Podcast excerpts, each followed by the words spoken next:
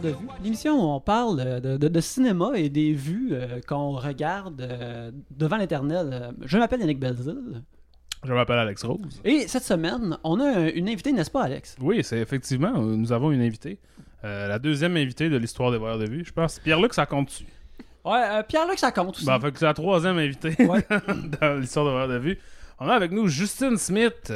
Euh, je t'ai pas demandé d'une bio avant de le faire, mais Justine Smith est, est, euh, critique de cinéma et elle travaille, entre autres, pour Cult Montreal avec moi.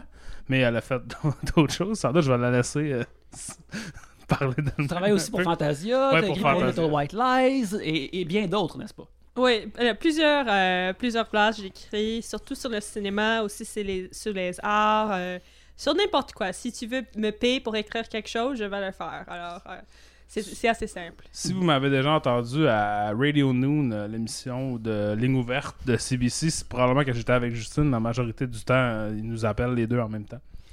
Donc, c'est ça. Donc, c'est Justine qui a choisi les films cette semaine parce que on avait, ben, il y avait, il y a rien qui est sorti cette semaine. Il y a rien de, on n'était pas, on n'avait pas de ligne directrice comme on a d'habitude. Ouais, c'est ça. Puis on est aussi là euh, assez. euh, on était aussi pas mal euh, blockbusterisé récemment. Fait que là, ça Ouais. quelqu'un qui amène de la classe ça. dans cet endroit. Et Justine est la personne pour, ce- pour le faire en nous, en nous ayant suggéré deux films. oui.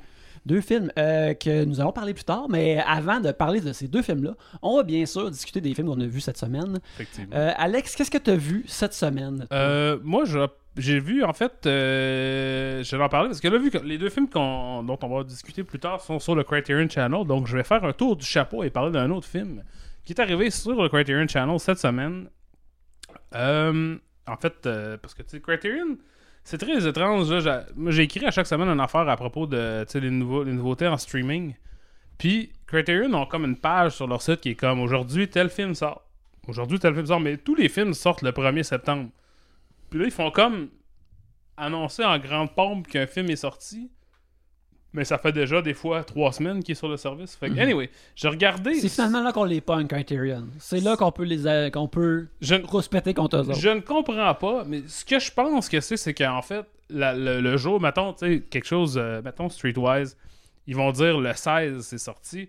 C'est qu'ils vont sortir tous les extras, tu sais, puis les intros, puis ces affaires-là, mais le film en tant que tel est disponible pour streamer dès le début du mois, si j'ai bien compris. Donc moi, j'ai regardé Streetwise de Martin Bell, un film ça faisait très longtemps que je voulais voir et qui était très difficile à trouver avant en, bonne qualité. C'est un documentaire de 1984 qui se passe à Seattle, dans le fond.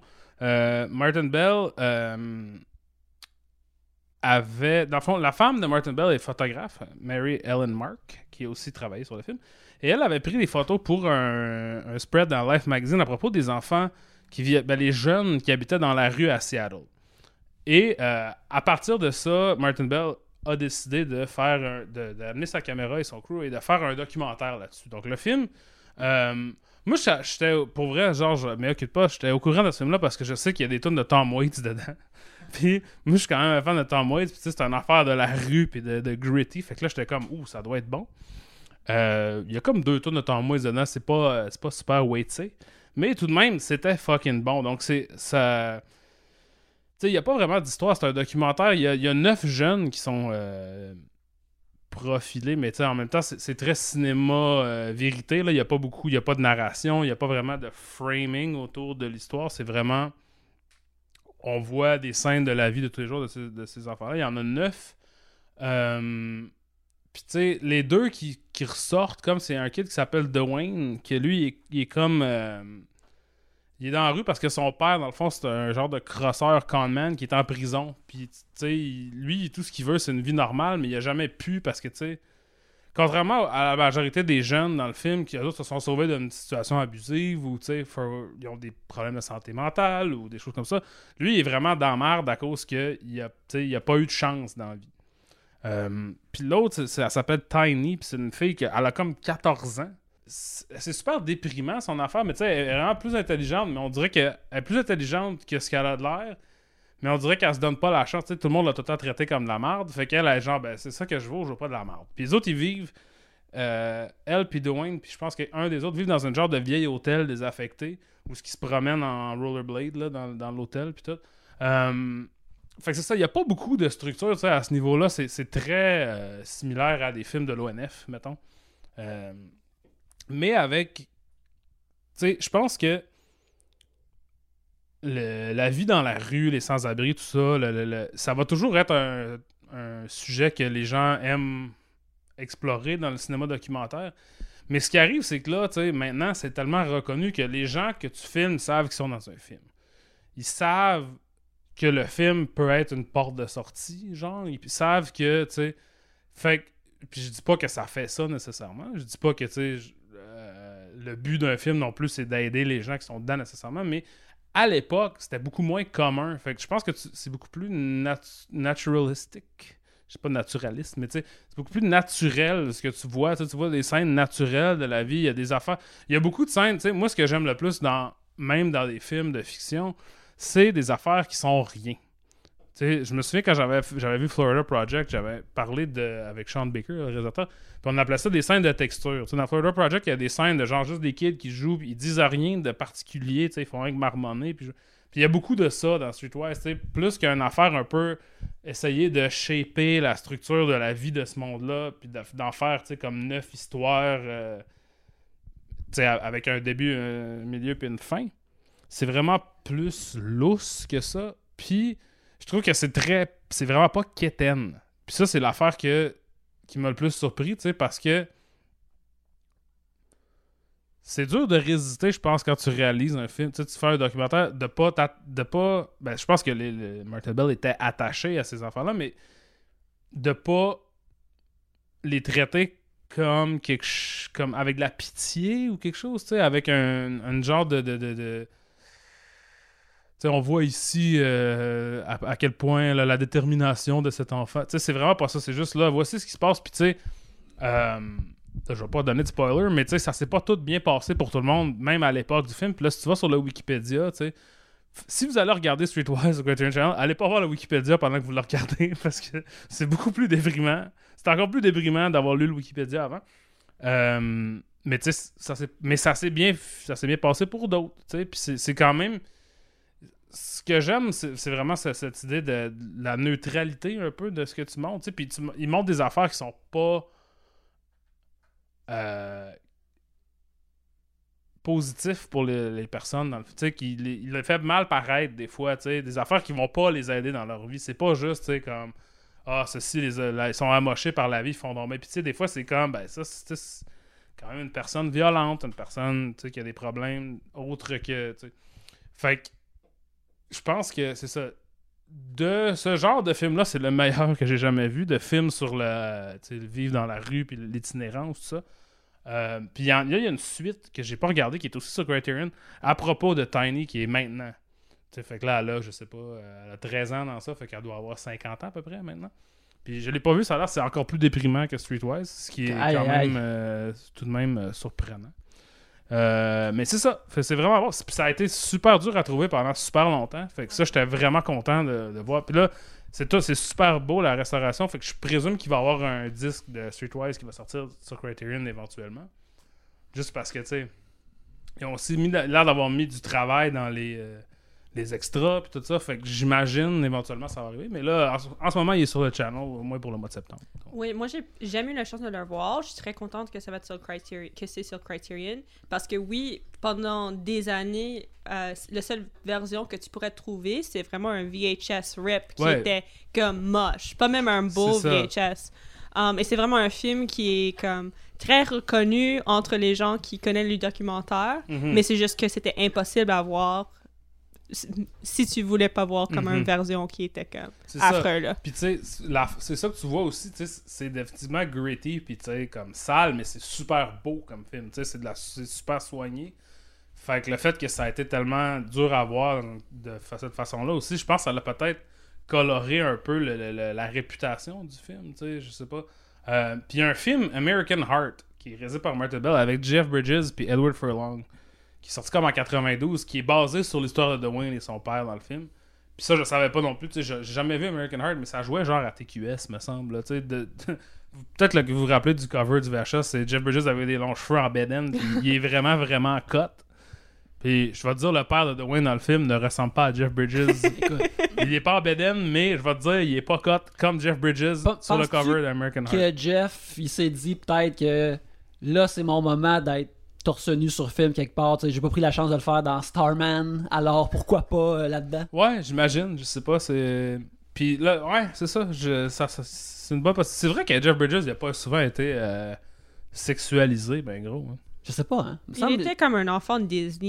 Et comme... Ouais. Je pense pas que. Il y a beaucoup d'acteurs qui, bien sûr, ont enlevé cette euh, at- atmosphère de innocence, mais lui, pas vraiment. Là. Même, même maintenant, quand il est plus âgé, ça n'a jamais arrivé.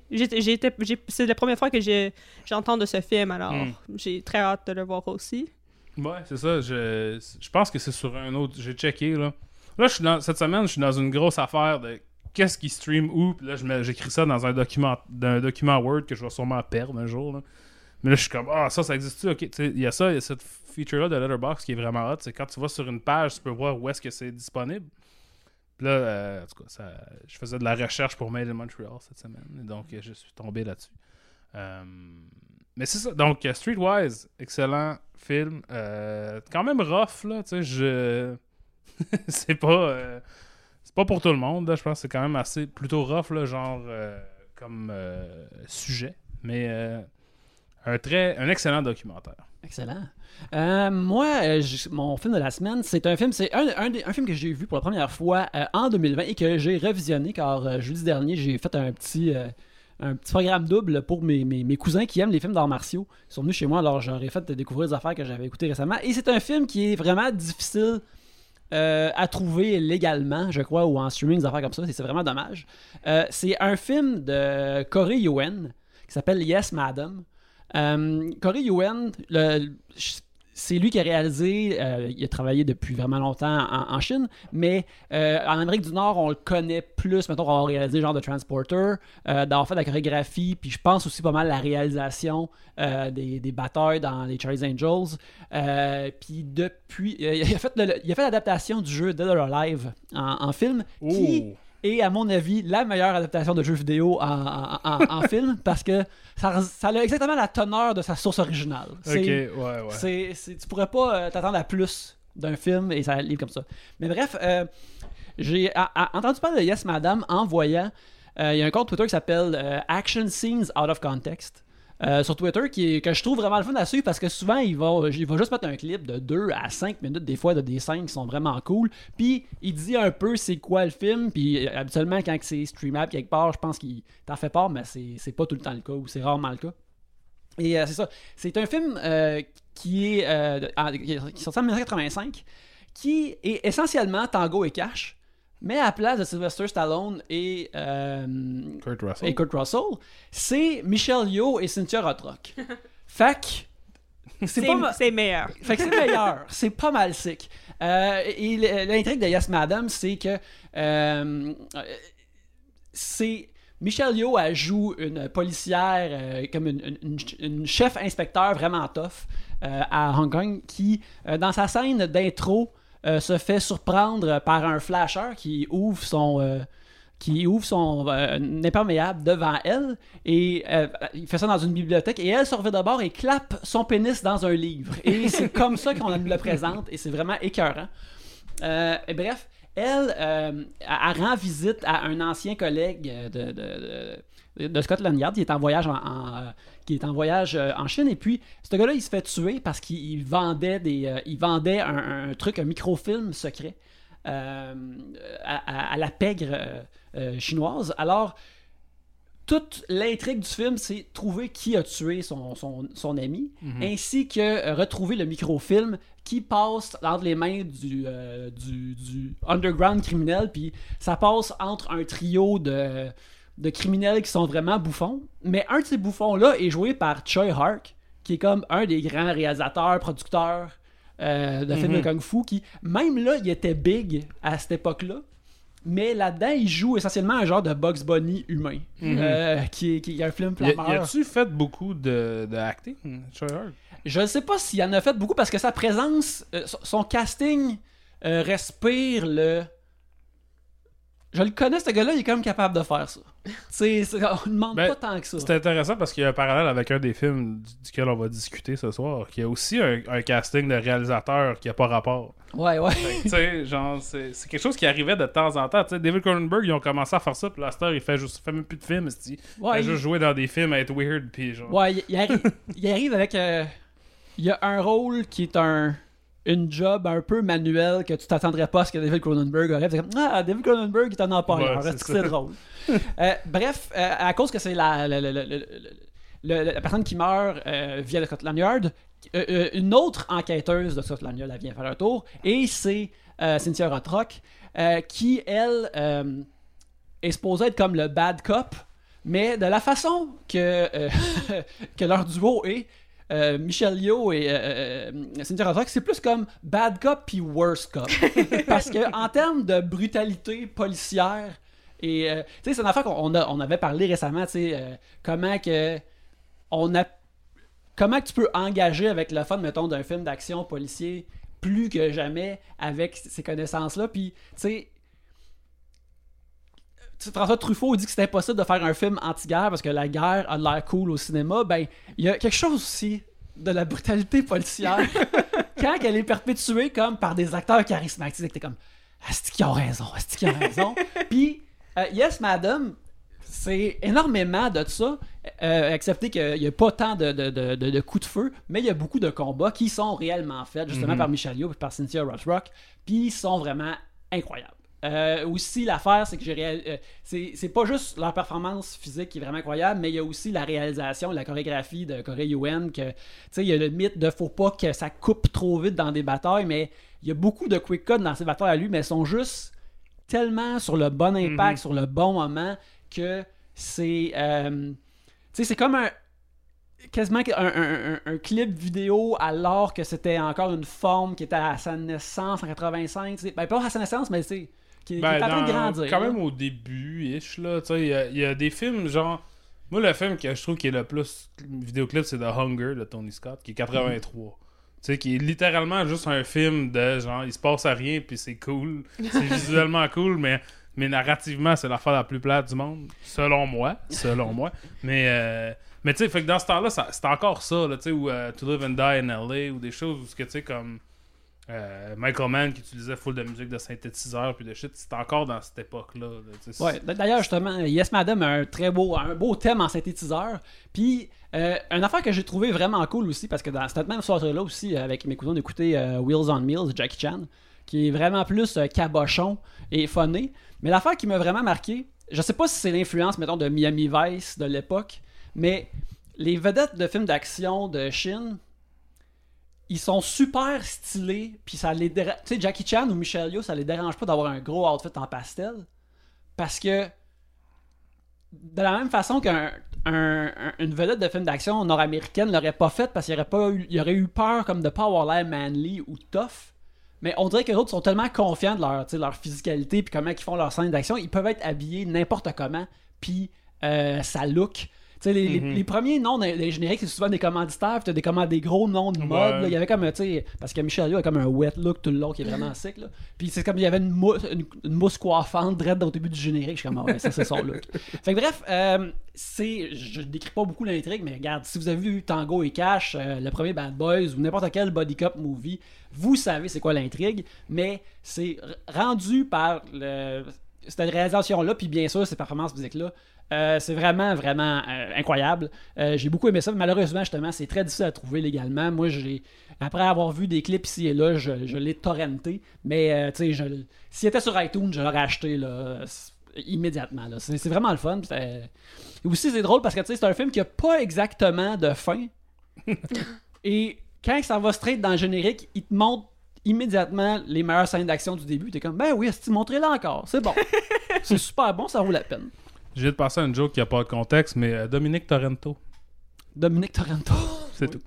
Ben lui, il, il- il aime ça télécharger la famille. C'est ça. Would you download a family? Ouais. Alors, faudrait, je suis capable d'imiter Vin Diesel, je dirais que je, je download a quarter à, à la time, ou tu sais, un, un bon ratio de seeding, en tout cas, bref. ça. C'est- i- Ici, on fait de l'humour à l'emporte-pièce. Prenez les morceaux, puis construisez votre, votre, ça. propre blague par la suite. C'est ça. Des fois, Ah. je pense à ça, juste une joke qui est même. Je sais pas comment contextuellement dire ça. Fait que là, il faut juste que je la dise. Tu sais, puis comme des fois, c'est. J'ai l'air psychotique. En en fait, moi, souvent, ce que je fais, c'est que je l'écris dans l'application Notes, puis je le montre à ma blonde. Puis euh, elle, en fait, elle en fait ce que- ce qu'elle Ouais, veut. Comme la fois que j'avais juste écrit Daniel Cré. puis j'y ai montré. Puis c'est ça qui est arrivé. Euh, Justine, qu'est-ce que tu as vu cette semaine? Euh, cette semaine, j'ai écouté euh, plusieurs films euh, très vieux et très plates. Euh, alors, je vais mettre le highlight sur Blades of Glory. Euh, depuis le début du pandémie, j'ai écouté, je crois, tous les films de Will Ferrell sur Netflix et j'ai jamais écouté Blades of Glory, que je crois était ajouté dans les dernières semaines. Um, et bien sûr, c'est un film avec une connexion montréalaise. Oui. Um, très Je- étrange. Je l'ai pas fait pour Made in Montreal encore parce que je veux pas regarder Blades of Glory. Non, mais c'est. OK. Moi, j'aime les films de Will Ferrell et les meilleurs films de Will Ferrell sont toujours ceux qui sont le plus um, absurdes. Et Mhm. Blades of Glory est tellement absurde. D'une façon, c'est. Je sais pas, je crois que c'est comme.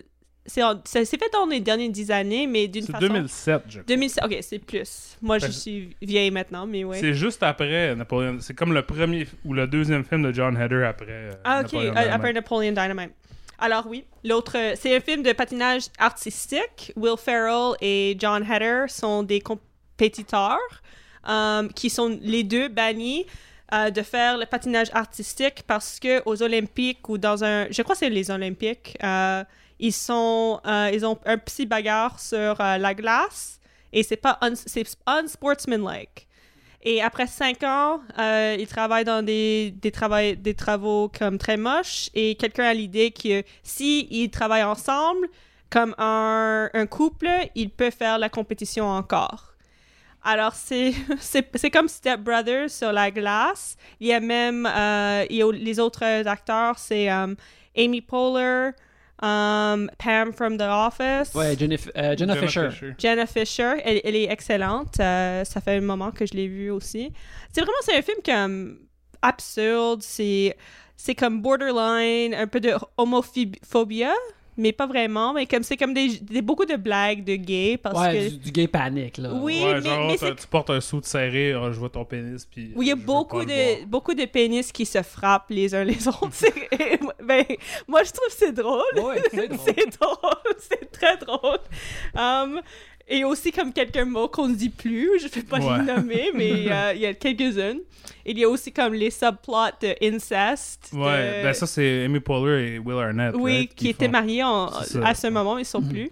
Um, je trouve que Ils sont pas assez- québécois, d'ailleurs, les personnages sont pas québécois. non, il y a vraiment pas de personnage euh, québécois. Jusqu'au début, quand il y a un flashback de John Heder dans un euh, qui est un orphelin, il y a le- il- il Ouais, est dans- Rémi Girard. Oui, Rémi Girard, comme, il, qui dit comme, je crois un mot. Et euh, autrement, il n'y a vraiment pas vraiment des, des acteurs ou des personnalités québécois ou québécoises. Euh, il y a bien sûr la ville et très c'est là comme tu vois le stade olympique tu vois la canal Habitat 67, je me souviens. oui, Habitat, mais c'est comme le logique géographique, c'est le plus absurde que j'ai jamais vu dans un film. Et je me demande, si- parce que je savais ça quand le film est sorti, beaucoup de mes amis l'ont vu et dit que c'est- ça n'a aucun sens. Il sort du palais de congrès de justice et jusqu'à l'extérieur, c'est le stade olympique. Ça, c'est comme, c'est un, like the shot, reverse shot.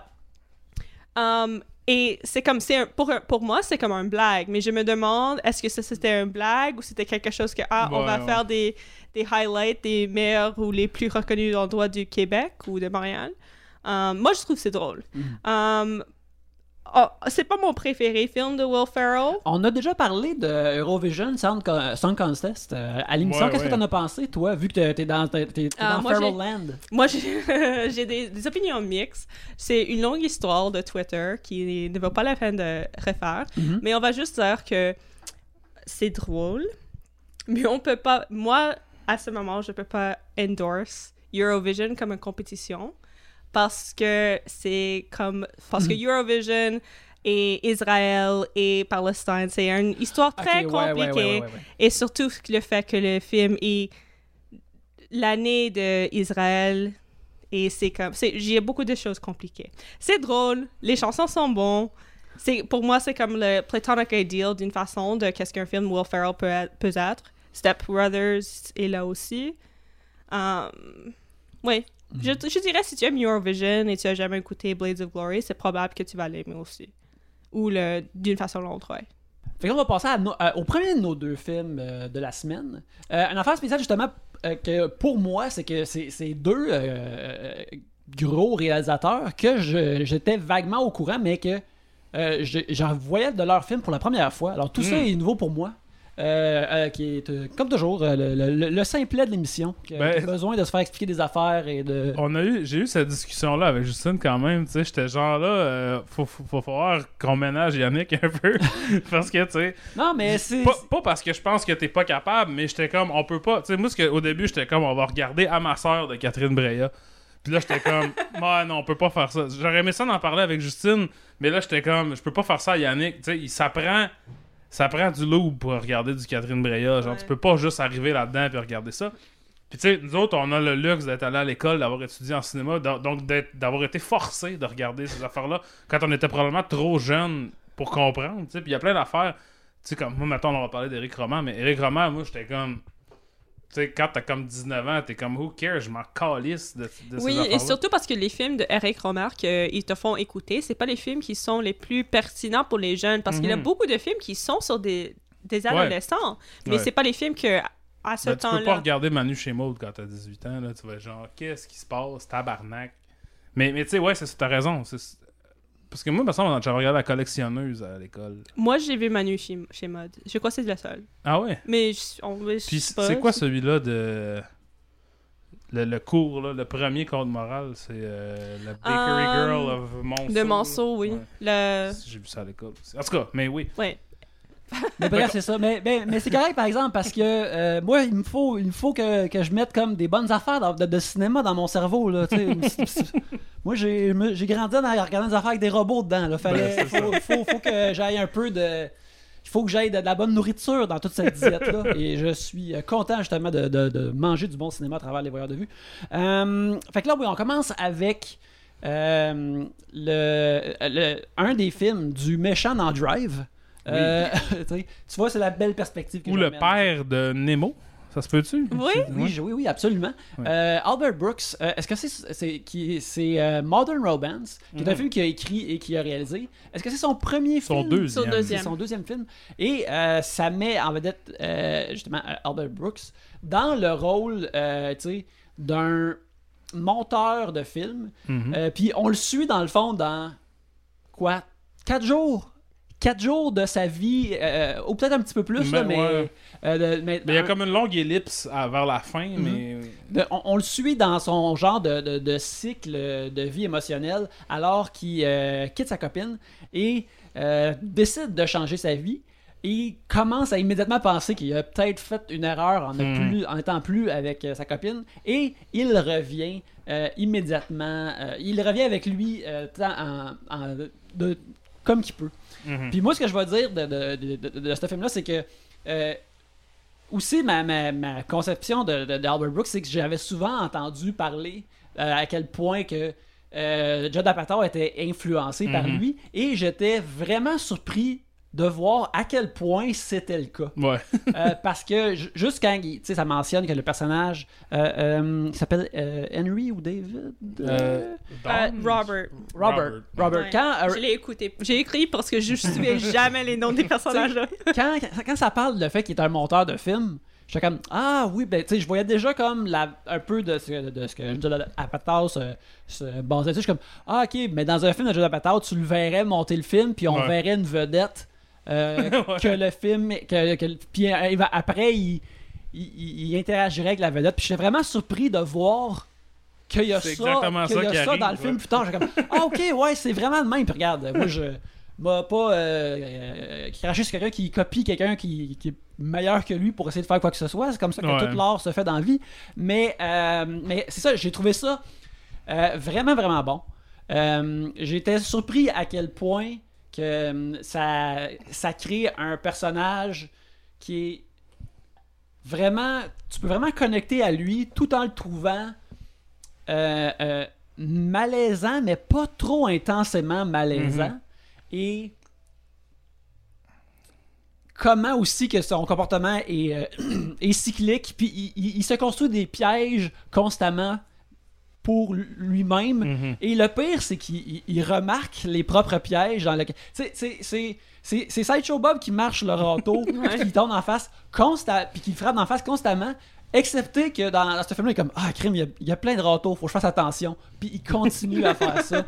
Et euh, c'est tout qu'un truc euh, euh, comique de pouvoir euh, être capable de, de suivre un personnage, puis un peu te régaler de le voir euh, manger justement le râteau d'en face, puis en même temps, t'es comme Ah, j'aimerais ça, ne serait-ce que pour euh, sa copine jouée par Catherine Harold, qui mange pas le râteau d'en face cette fois-ci.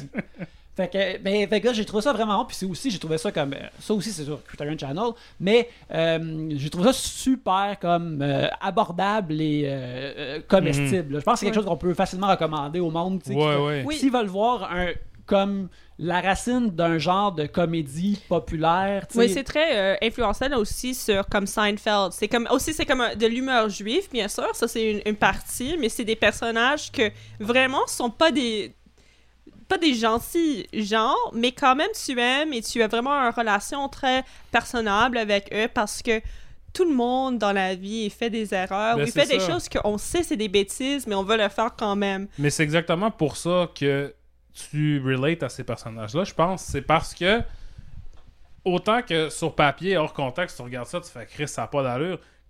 Dans le moment où ce qui fait l'affaire vraiment gênante ou humiliante ou whatever, Puis tu sais, on le dit pas, pas parce que c'est un spoiler, c'est parce que ça arrive constamment, ça, ça donne pas la, ça donne pas la peine de les énumérer. C'est Il y a tout le temps une Mais quand il affaire. arrive ça, la première affaire que tu sens, c'est de l'empathie. Parce que t'es comme, oh, Chris, que ça doit être de la merde de faire ça. Parce que, tu sais, veux, veux pas, genre, euh, le punish- le- le- la punition ne, ne fit pas toujours avec le crime. Des fois, c'est comme, c'est pas si grave que ça ce qu'il a fait, mais il devrait savoir que ça va avoir des répercussions de merde. Sais, fait que t'es sous- t'es comme. C'est des débuts de cringe comedy, mais je pense pas que c'est vraiment un cringe comedy à la whatever, les affaires. C'est pas. euh, Borat, là, whatever. C'est pas, c'est pas ce genre d'affaire-là, mais je pense quand même que, tu sais, c'est ça, là, qu'est-ce qui joue vraiment sur une lame de, couteau, là, c'est l'idée que, comme, s'il était un petit peu plus intense, ça serait, il serait détestable, puis le film pourrait pas tourner autour de lui, tu sais. Comme il y a une scène où ce qu'il va, il pense que sa blonde le trompe, puis là, il va interrompre son souper, il est faire un souper, genre, de, travail, à travailler dans une banque, puis tu sais, il n'y a pas de crise d'allure là, quand il fait ça. là. Là, mais c'est à cause de tout le contexte du film, à cause de comment tu sais comment il, il est- super anxieux. Puis tout, t'es comme Ah, oh! C'est vraiment. Là, c'est genre Sideshow Bob qui marche sur un râteau en slow motion. Ouais. Mais t'as pas de pitonneux. Tu peux pas l'arrêter, tu peux pas peser sur pause. Tu peux juste faire Ah, non! Tu sais, fais pas ça. Mais. Et il est toujours au courant qu'il fait des bêtises. C'est comme chaque décision qu'il fait, il sait c'est le c'est pas une bonne décision. Et tu peux comme lui-même il dit ah mais Ouais, je suis ça. déjà impliqué. Moi je suis déjà là. Alors je dois continuer, je dois comme m'appuyer, continuer cette bêtise, c'est incroyable. Ben, je trouve aussi ce que tu as dit euh, au sujet de Seinfeld, c'est vraiment. euh, euh, c'est- ça a vraiment du sens parce que quand le, le film commence euh, avec lui avec, vraiment au restaurant, puis c'est comme filmé quand ils sont au restaurant chez Tom dans. Seinfeld, où ce qui commence à parler de euh, l'affaire qu'ils vont développer dans le fond dans l'épisode. Mhm. Puis aussi, lui, il est vraiment. Il est, euh, euh, démo de, de George Costanza, là, Ah vraiment, ouais. vraiment puissant. Là. Euh, c'est.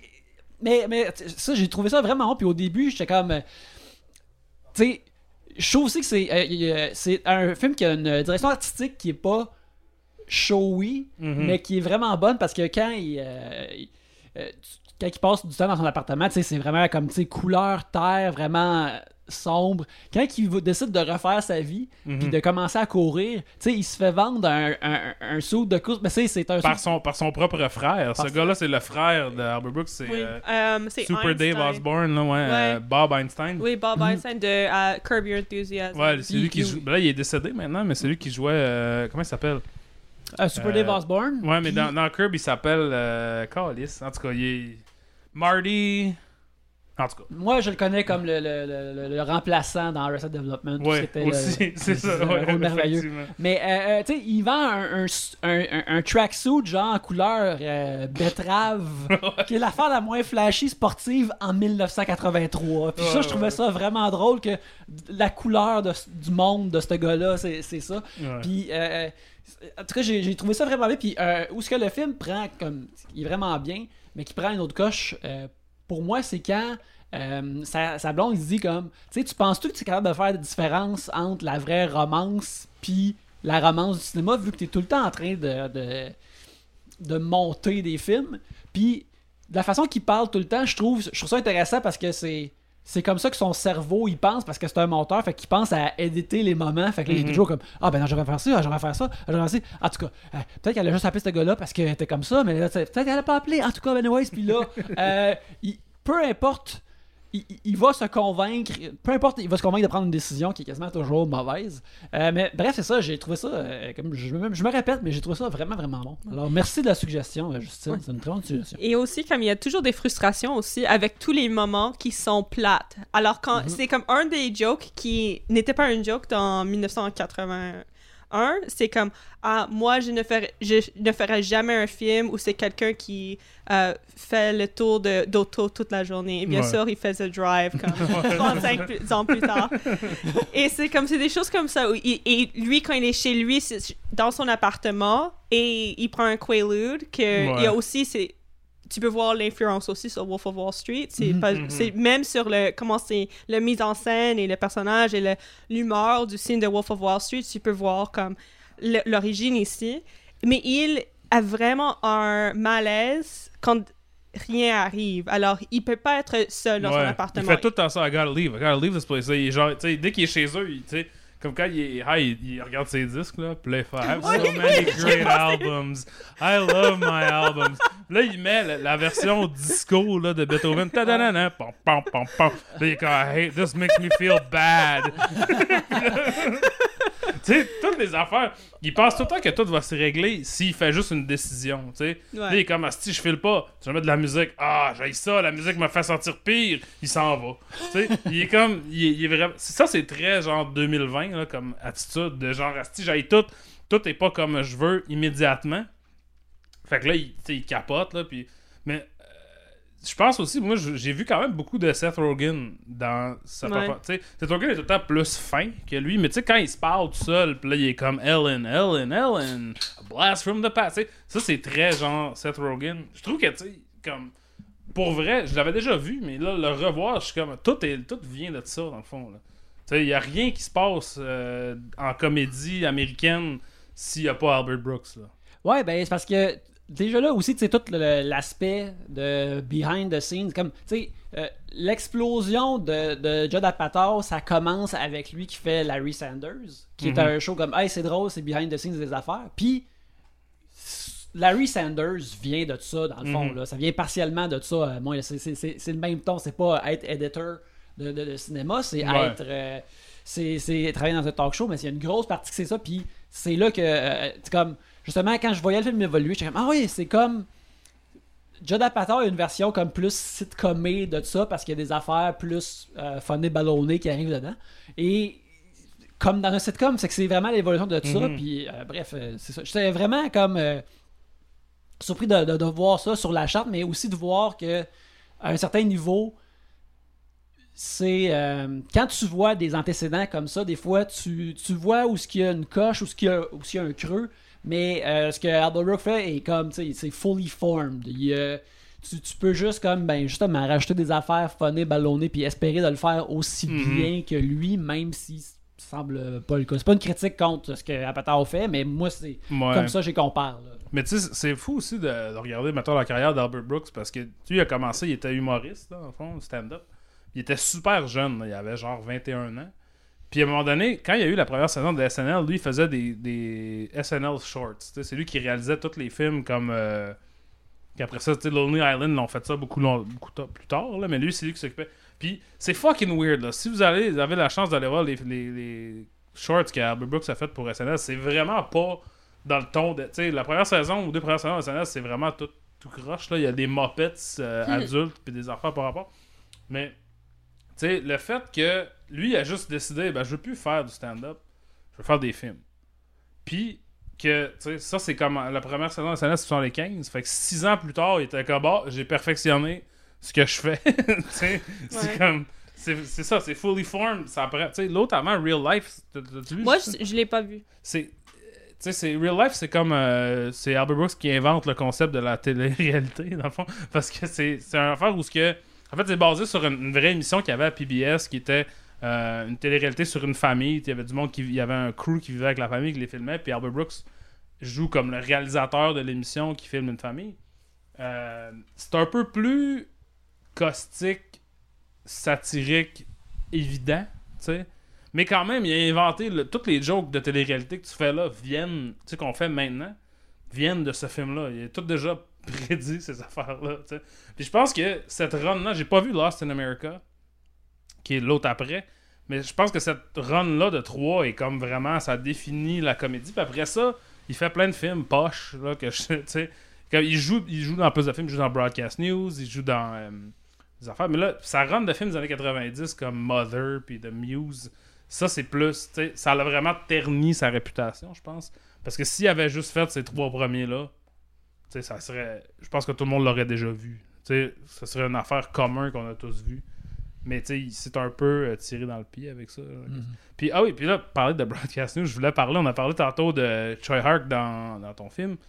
Euh, Il y a James L. Brooks dans Modern Romance qui joue le réalisateur du film. Euh, Ah, ok, ouais, ouais. David, je pense. Et ils sont pas, ils sont pas comme Ouais, des relations. eux autres sont pas, sont pas de famille. C'est des, des Brooks. Mais je voulais juste pointer que James L. Brooks, qui est, qui, a- qui est le créateur des Simpsons, Ouais, ouais. un des créateurs des Simpsons, puis qui a, il a réalisé, mettons, Terms of Endearment, As Good as It Gets, euh, Broadcast News, euh, est vraiment drôle dans ce rôle-là. Il est vraiment weird. Là, il est- puis- comme j'aime les pas, j'aime les pas. Pas, pas, pas. Je veux que les pas soient Ouais, puissants. ça, il est vraiment comme étrangement obsessif. Puis lui aussi, je trouve qu'il y a vraiment comme une inté- intemporalité dans sa comédie.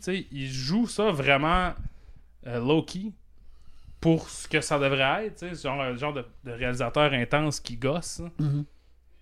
Mais toi, t'es vraiment comme. Je pense que c'est réellement un réalisateur intense qui gosse, ça gosse de même. Tu sais, ça, ça kick pas des, des, des pichets dans, dans l'écran. Puis tout, c'est juste un esti de dude obsessif qui refuse tes, toutes tes décisions. Qui parle au party puis qui dit qu'il y a trop de zoom puis Ouais. il y a trop de zoom dans, dans le- Puis il veut tout le temps juste parler de son film, tout le temps, tout le temps.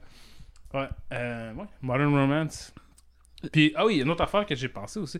Je trouve, tu sais, tu dis c'est pas flashy, mais il y a quand même du. Il y a des longs, longs takes. là. Tu sais, l'affaire de Quaalude, c'est un take. Mhm. Il n'y a pas de, y a pas de coupe là, dans le montage. Puis, quand il, il y a deux chicanes avec sa blonde, une au début puis une à la fin, puis les deux sont tournés avec un, un plan fixe. Fait que la caméra est là, puis eux autres, ils vont loin, loin, loin se crier après dans des parkings. Il y en a un, un parking au début, puis à la fin, ils sont comme euh, Dans un le bois, chalet là, ouais. dans le bois. Puis les deux sont comme. Ça, c'est tourné comme genre un film d'horreur. La caméra bouge pas. Ouais. Puis là, eux autres, ils s'ostinent super loin, tu sais, puis ça devient comme un peu abstrait, qu'est-ce que tu es en train de voir. Puis, en tout cas, je trouve que c'est quand même. C'est lu, flashy dans euh, un sens. Le IMDb Trivia et apparemment que Stanley Kubrick a dit à Albert Brooks Ah, tu sais, ce film a vraiment influencé. Moi, je vais faire un film sur la jalousie. et comme 20 ans plus tard, il a fait Eyes Wide Shut. Fait que, tu sais, imagine, Albert Brooks, a, oui, a affecté, tu sais, 40 Year Old Virgin et euh, Knocked Up, mais aussi Eyes Wide Shut. shot. Ouais, ben, tu sais, nos- nos- nos- notre grand cinéma des années 2000. C'est ça. C'est là que c'était vraiment Et important. éventuellement, Albert Brooks, je pense qu'il est dans This is 40. Mm. Il joue le père de Leslie Mann, je pense. Je pense que c'est This is 40, ou en tout cas un des. Puis c'est ça. Il, il faisait exactement le même rôle dans Weeds aussi. Le père de Mary Louise Park. Ouais, ça, ça, ça y achète du cred pour être euh, le, le père sympathique de, de tous les personnages Ouais. euh, pour de la Exact. comédie pour toujours. Ben, bref, c'est ça. Vous avez notre recommandation. Euh, Modern Romance sur Criterion Channel. Euh, Yes. Regardez-le. Et C'est pas pas, mal bon. long. Et c'est pas long. Un petit 93 minutes. 93. Ouais, c'est parfait pour une comédie. Ça, c'est, je dirais, euh, sur le sujet de Judd Apatow. Moi, Ouais. j'aime les films de Judd Apatow, mais un des problèmes, c'est que les films sont probablement 15 à 20 minutes plus, trop longs. Ouais. Parfois, euh, 30 minutes trop longs. Et celui-là, c'est comme, il y a aucun moment, sauf peut-être, mais c'est drôle, c'est assez drôle que ça se justifie, c'est les The Foley avec les, euh, Oui, les sons. bruiteurs de Ça, c'est peut-être comme une minute trop long. Ouais. Mais c'est quand même drôle et ça fonctionne. Mais c'est exactement ce genre de shit-là en plus que Judd Apatow abuse. Tu sais, des affaires tangentielles de texture. Je parlais tantôt comment j'aime ça la texture, mais tu sais, à un moment donné, si t'as juste la texture, puis. euh, This is 40, c'est un film de texture. c'est juste la texture, c'est ça. Fait que tu sais, c'est ce genre d'affaires qui abuse, puis c'est là que. Apatow a pris les mauvaises leçons de Modern Romance en disant ah, peut-être que je devrais faire un film au complet de Foley. De, Fait que- de Albert Brooks qui se promène avec un- une cruche de- d'eau en faisant. Fait que notre message à Judd Apatow est lancé, est lancé. Deux messages. Film peut-être plus court. Deuxième message, si pour, pour faire un spin-off encore, faites un film avec euh, le personnage de Megan Fox dans This is 40. qui... Megan Fox, elle est très bonne dans la comédie. Elle est. Ben, quand, elle, quand elle est dans... Tu sais, elle a comme remplacé Zoé de Chanel dans New Girl comme pendant... C'était juste posé être 6, mais finalement, ça était comme 10 épisodes. Elle est restée plus longtemps, puis elle était vraiment bonne là-dedans. Fait que, en tout cas, bref. Megan Fox. Megan Fox, oui. Parce que. c'est- C'était comme un bon. Vu que le- quand le monde pense à elle, il pense à elle dans les films de Transformers. Euh, c'est comme facile pour elle d'être en contre-emploi, Ouais. peu importe ce qu'elle fait. Puis, euh, mettons, dans le cas de New Girl, c'est un show où ce que tout le monde, tous les personnages s'aiment. Puis elle, euh, elle, elle venait comme vivre à la place de Joey Deschanel pendant un bout parce qu'elle était- elle, elle allait avoir un bébé. Puis elle, c'était un personnage comme, qui, se sacrait d'être vraiment aimé euh, par la gang, puis qui était comme intouchable. Puis ça, ça faisait comme. En tout cas, bref. euh, Mhm. C'était. Tu sais, remplacer le lead d'un sitcom, mettons pendant 10 épisodes, puis que ça marche, c'est quelque chose qui arrive pratiquement pas Ouais. à la TV. C'est pour ça que des casts durent pour toujours. On se-. On souvient du frère de Seth Meyers dans That 70 Show, euh, Josh Myers, Josh Myers, ouais, qui, qui- était supposé remplacer euh, Topher Grace. Et qu'après ça, le show n'a cessé Le d'exister. show est mort immédiatement. Le seul- les, les deux seuls cas de, de- de- dans les sitcoms ça, ça a marché récemment, justement, c'est Megan Fox là-dedans, puis c'est à rajouter Christine Milioti dans Major Mother. Hmm. Qui aurait été la, la- la- la- la titulaire mère. La titulaire. La ouais. mère. Mais bref, euh, après ce TV Corner, euh, on va arrêter pour le moment. On va passer à notre prochain film, euh, qui est Une nuit chez Maude, Oui. et, qui est réalisé par- Manui chez Maud. Ma nuit chez Maude. Celle du personnage, pas la nôtre. Oui. Euh, qui est réalisé par Eric Romer, qui est, ah, c'est comme j'ai dit tantôt, un autre réalisateur dont je connaissais vaguement de, de, de nom. Et quand j'ai commencé à écouter le film, je suis comme Ah, ceci est comme. C'est la joke nord-américaine Ouais. de film français. C'est ça. Puis, moi qui aime les films stylisés, tu sais, je je pouvais faire comme je capote pas surtout au début j'ai comme je capote pas Oui. mais je peux pas me choquer contre quelque chose qui est stylisé en tabarnak même si c'est pas une affaire que, que je trouve dessus fait que j'étais comme content d'être sur le- sur les rails de tout ça mais le film a vraiment changé à partir d'un certain, Mhm. certain moment et ça ça m'a agréablement surpris puis là j'ai vraiment plus rentré dedans Le début de Manu chez Maud est vraiment comme. On dirait que c'est un test, tu sais. Ils sont comme là, là, si tu veux pas regarder d'autres faire, faire du char, là, puis genre aller à l'église, là, décalisse tout de suite. Genre, parce que ça va être à propos de ça un peu, là. C'était, euh, avant d'aller plus loin, on va dire que Ma nuit chez Maude est un film qui est sorti en 1969. Euh, Puis c'est ça, c'est l'histoire d'un, d'un genre de, de, de dude de, de vraiment, vraiment guindé, là, quasiment un, un- pour continuer des références à Simpson, un, un Ned Flanders euh, moins exubérant, qui a ses, ses propres... euh, Il aime les maths beaucoup. il aime les, il aime les maths en mots traditionnels. Je pen- je pensais beaucoup à mon ami Pierre-Luc durant ça, ça parle de, de mathématiques d'espoir, là, tout ça. J'étais comme. me- je me demandais, comme. Il n'y a aucune façon que Pierre-Luc écouterait ce film-là. Cependant, ce premier début de film-là est peut-être juste pour lui, dans Ouais, le fond. c'est ça. C'est peut-être. Romer savait pas ça qu'il faisait ça pour, pour Pierre-Luc. Euh, et, et là, comment que. ben, bref, c'est un, un gars avec euh, vraiment comme des, des principes philosophiques et religieux euh, rigides et euh, qui est comme euh, qui se fait amener par euh, son, son, body à venir prendre un, un verre chez une amie et passer la nuit chez cette dame là va comme le, le- le- le- défier euh, le mettre à, à l'épreuve euh, psychologiquement puis euh, dans, dans- dans ses mœurs et Mhm. puis c'est la vie qui en découle par la suite de ça et bref ben, ultimement j'ai vraiment aimé ça parce que à part ce, ce- ce début-là vraiment sec où ça jase de Pascal et de géométrie de l'angle, euh, là, ça rentre dans une zone qui est euh, vraiment émotionnel et aussi vraiment horny, d'une façon que je m'attendais pas vu le début du film. Ouais. Puis une fois que t'es là-dedans, euh, sans que ça soit grossier, tout ça, ça parle de ça. Puis tu sais, t'es, t'es vraiment comme la quatrième personne dans cette pièce-là, euh, avec ces trois personnes-là qui se passe quelque chose. Et c'est des affaires que je me rappelle d'avoir comme vécu ou adjacent vécu à ça quand j'étais plus jeune. Ouais, Je ouais. pensais pas euh, re- re- respirer cette air-là encore une fois dans ma vie. Et euh, euh, ce film-là l'a fait et j'étais vraiment impressionné justement de créer ce mood-là, ce genre de de, de, de brouillard euh, émotionnel où ce que tu passes avec ton cœur mais aussi avec peut-être le, le bas de la ceinture Ouais. mais sans être encore là vraiment euh, euh, grossier Ouais, c'est zéro explicite, là. Ouais. C'est ça, c'est horny, mais de la façon vraiment de la plus pure, le niveau 1 de horny. C'est-à-dire, le sexe existe et je dois dealer avec ça. Puis c'est vraiment. Là, puis là, lui, parce que c'est ça, lui, c'est un, un catholique euh, pratiquant, mais surtout, genre, à cheval sur ses principes. Tu sais, il va à l'église, mais il a surtout l'air d'être comme, ben là, moi, je suis le même, fait qu'il faut que je fasse ça. Ouais. Ça, ça guide tout ce que je fais. Mais, en même temps, puis fait que, tu sais, dans la, la religion catholique, mettons, il n'y a pas de sexe avant le mariage. y a pas... Fait que déjà, au début, il est comme, ben oui, j'ai eu 4-5 maîtresses. Fait que, tu sais, je suis pas vraiment ce que. Je colle pas exactement à ce que je dis. Mais après ça, dès que quelqu'un est un petit peu horny, il devient super inconfortable. Puis là, il est genre, t'es sous, va-t'en. J'ai ça. Tu sais, il est super comme. En tout cas. euh, Je pense que. euh, a beaucoup d'affaires. à- beaucoup- Je sais pas par où commencer, mais tu sais, une des affaires que je trouve vraiment intéressante dans ça, c'est tu vois quelqu'un. C'est le film, c'est juste voir quelqu'un prendre une décision tout de suite au début, puis là après ça, se déconfire lentement à travers le film en disant j'aurais pas dû prendre cette décision-là, mais c'est plus gênant de changer. Tu sais, en tout cas, parce qu'on va pas rentrer dans les spoilers pour Manu chez Maud, si Mais vous l'avez il pas Il vu. y a comme pas des spoilers vraiment? Il a- mettons- ok, on peut dire qu'il y a des spoilers, mais c'est comme une façon. Ouais. Ouais, il y a pas vraiment de spoilers, c'est vrai. Je veux dire, c'est des spoilers de, de géométrie de l'âme. C'est Non, pas- absolument ouais. Comme c'est c'est un film vraiment sur la philosophie et le fait que ça n'applique s'applique pas vraiment à la vraie vie. Mhm. Et ça, c'est tous les films vraiment de Eric Romer. Et euh, de cette façon, c'est sur Pascal et c'est la question de.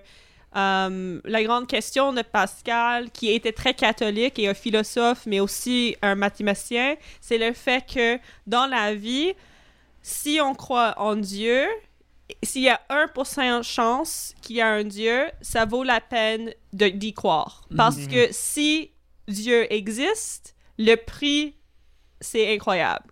Et même s'il y a 95% de chance qu'il n'existe pas, c'est qu'est-ce que tu perds? C'est euh, Mhm. finite, c'est finite.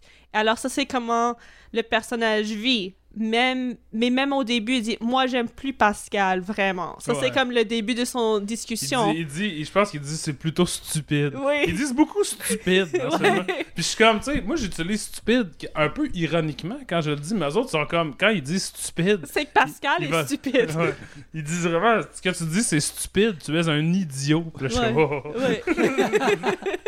ça, ça- Mais- ça coupe là, Et tout le monde dans le film, c'est comme, ils sont des sécularistes aussi. C'est comme son c'est euh, Vidal, c'est Vidal, oui. Ouais. C'est un marxiste. euh, Ouais. Et euh, Maud, c'est, euh, elle est une docteur et elle aussi, elle est d'une famille bourgeoise qui sont vraiment séparés de l'Église, ça fait quand même un longtemps. Et elle, et lui est le seul catholique, sauf Mhm. qu'une autre fille, c'est une longue histoire. Mhm. Mais c'est tout dans des questions de comment vivre la vie. Et personne a, personne fait des décisions qui sont mauvaises, mais tu dois faire une décision de OK, moi je vais vivre par ces principes. Et Mhm. même les gens qui sont pas catholiques dans le film ont des principes aussi. Et ça, c'est comme la tension.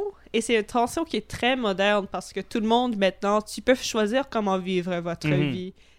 Mais tu peux aussi faire la décision, ah, je vais plus vivre comme qu'est-ce que j'ai dit il y a trois minutes Mhm. parce que ça s'applique plus parce que moi, je suis horny pour toi, là. C'est Ouais, c'est ça, exact. Ouais. Ouais, ben, ces aspects-là, j'ai comme- j'ai j'ai trouvé ça comme. Je, je trouve ça euh, euh, vraiment drôle que. euh, aussi, de la façon que ce film-là est fait, c'est que. On chiale contre euh, euh, l'exposition, mettons, dans un film de science-fiction pour expliquer une patente. Ouais. Mais là, t'as comme deux dudes posted up comme Ouais, ben tu sais, le jansénisme, pis blablabla. Puis puis je suis comme, en l'écoutant, je suis comme C'est même pas ça tant que ça, mais le swagger, quand que ces personnages-là parlent pendant 5 minutes, puis ils décident Non, mes personnages parlent de ça pendant 5 minutes, je respecte ça en motadine, Mais même si je suis pas. euh, Je pense aussi que, tu sais, il- comme, il n'y a pas un mépris là, pour les personnages, mais tu sais, il y a un peu comme, genre, tu sais, quand les personnages parlent, ils pontifient longuement sur des niaiseries. Je pense que Romar est un peu comme, bon, check-les, allez, le tabarnak, tout le temps en train de, tu sais, je pense que t'es pas supposé... Il n'y a pas, y a pas de, de d'absolue vérité dans ça. C'est vraiment juste. Le film a pas. C'est ça qui est, qui est quand même intéressant. Le film a pas vraiment de point de vue sur ça. Il est juste comme ça. Les autres, ils s'ostinent là-dessus. Puis à la fin, il y a, une décision qui est prise par les personnages. Mais le film est pas en train de te dire, ben regarde comment il est calme d'avoir fait ça. Parfois, t'es comme. C'est comme inévitable. Tu, le- vois aller. Puis c'est comme dans Modern Romance. T'es comme.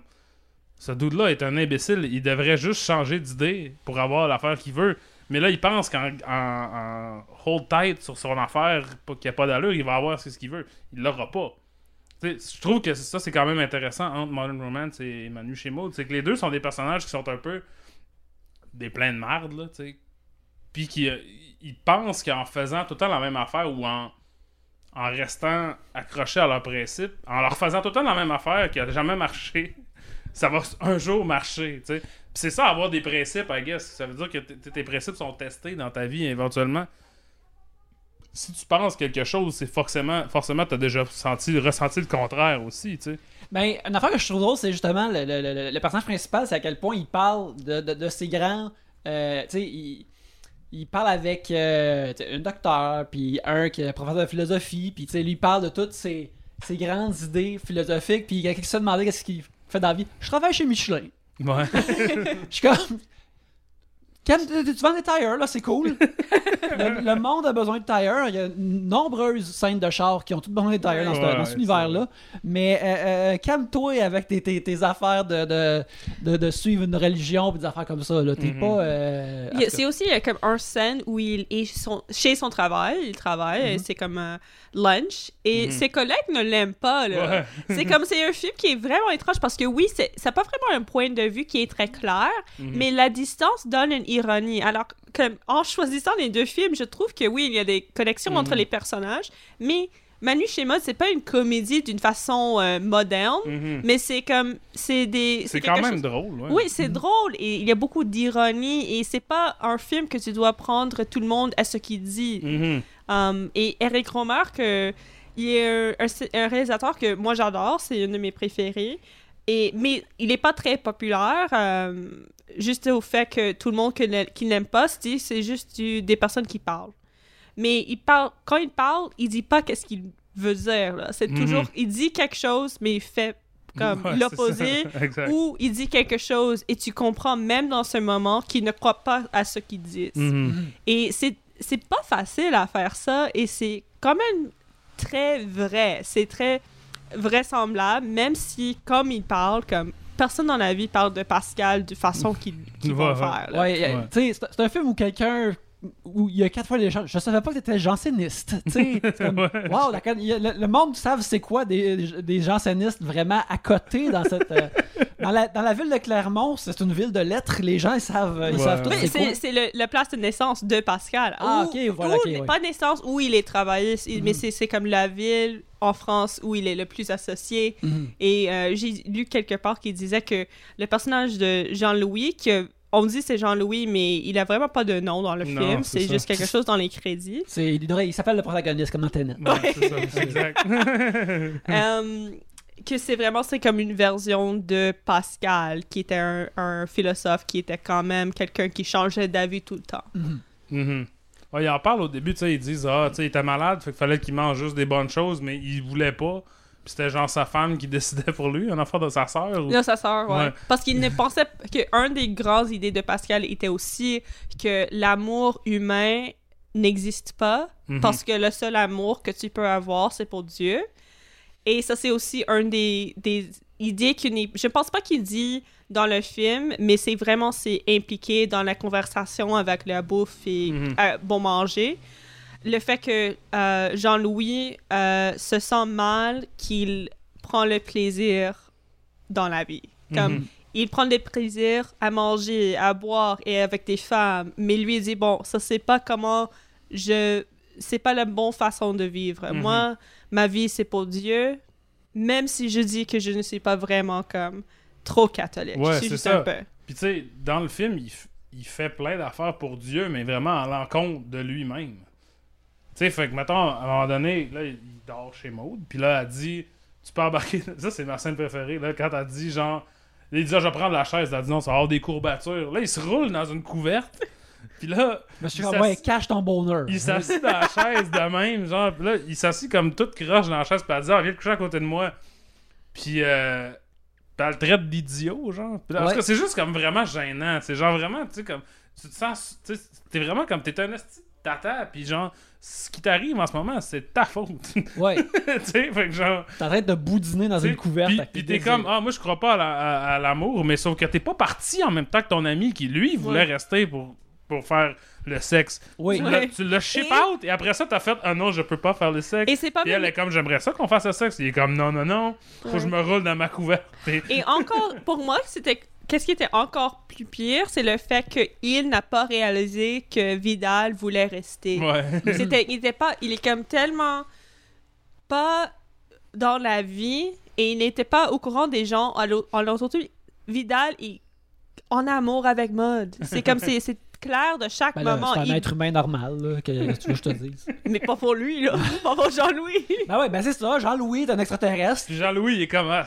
je pense qu'elle veut mes pants, c'est dégueulasse. Ouais. Faut, faut que j'aille chercher, faut que j'aille courir après une fille qui, Qui genre, est- a peur de moi. Tu sais, une genre de version française de euh, Margot Kidder, comme non merci. Parce que je trouvais, je trouvais qu'elle avait vraiment comme une grosse énergie de Margot Kidder. Oui, Françoise Fabien. Ouais, j'étais comme.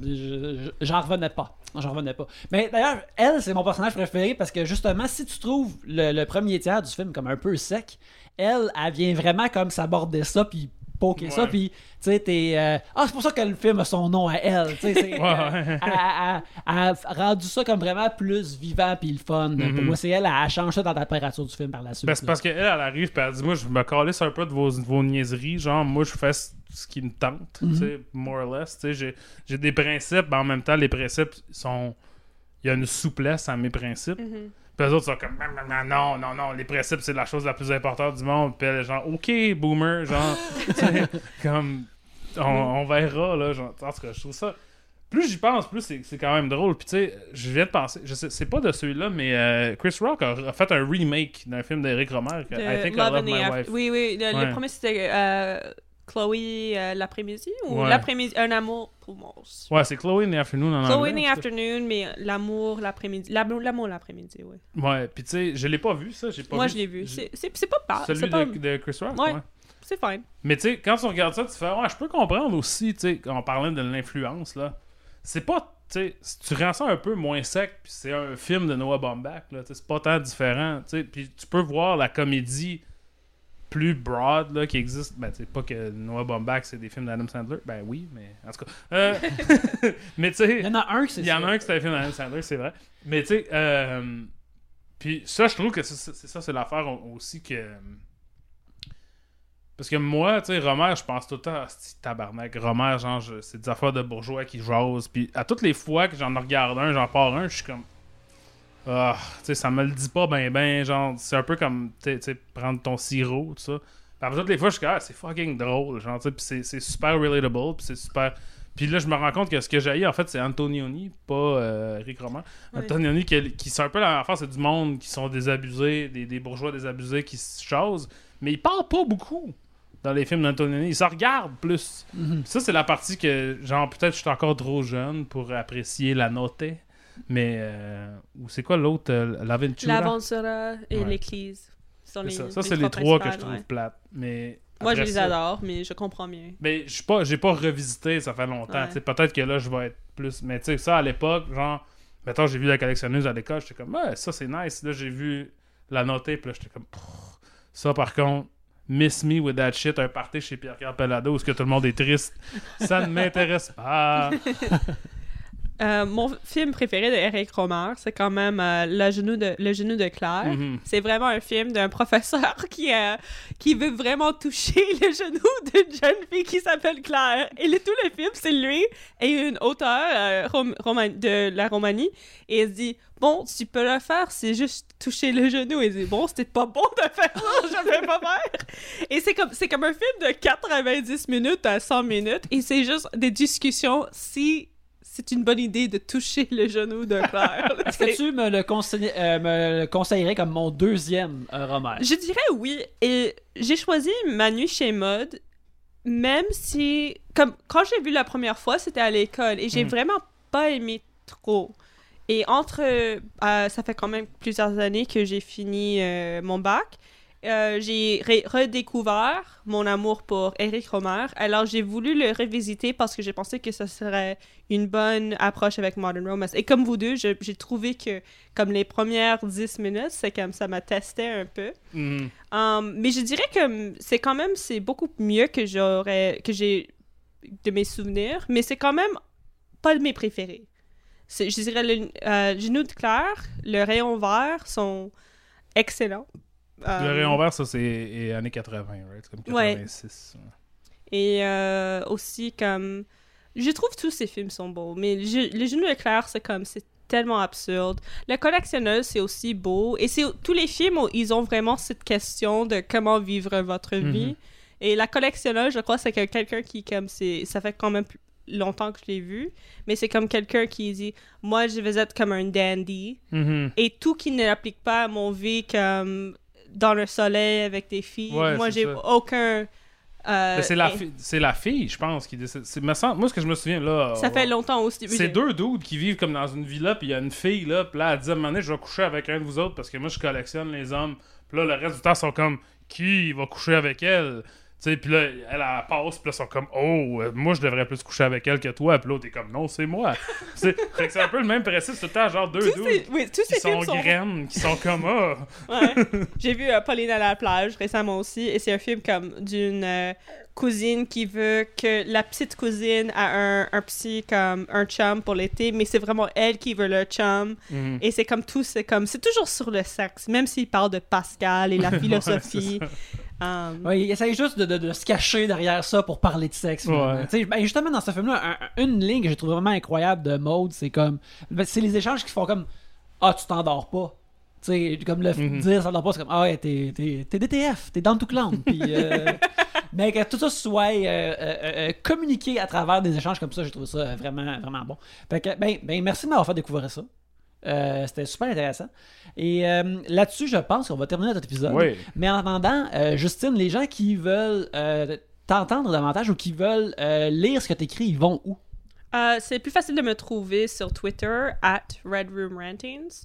Um, je poste tout ce que j'écris là. J'ai pas vraiment un site web, alors ça, c'est le plus facile. Ouais. Excellent. Je tweet beaucoup. Oui, absolument. Des bons tweets, des bons tweets. Moi, euh, c'est euh, ben, Cold Montreal à tous les semaines. Cette semaine, il va y avoir un review. De... euh, Non, c'est pas cette semaine.